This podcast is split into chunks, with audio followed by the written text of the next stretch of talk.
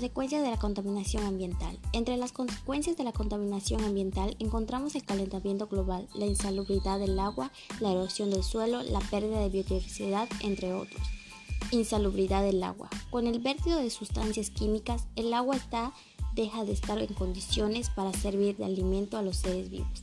El agua insalubre es la principal causa de enfermedades gastrointestinales e infecciones en países en desarrollo.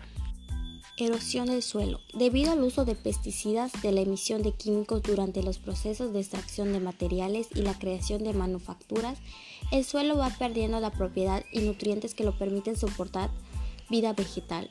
Lo puede desencadenar suelos áridos, pérdida de biodiversidad y menor capacidad producida en los cultivos.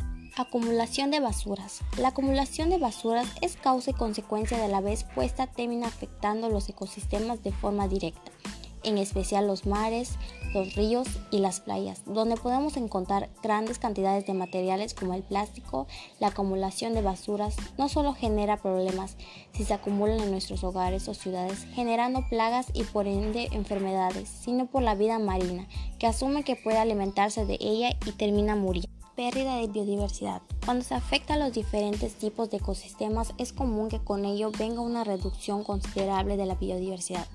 Esta se ve afectada por las basuras, por el cambio en las condiciones climáticas y terrestres, por la erosión y por la misma liberación de químicos en el entorno.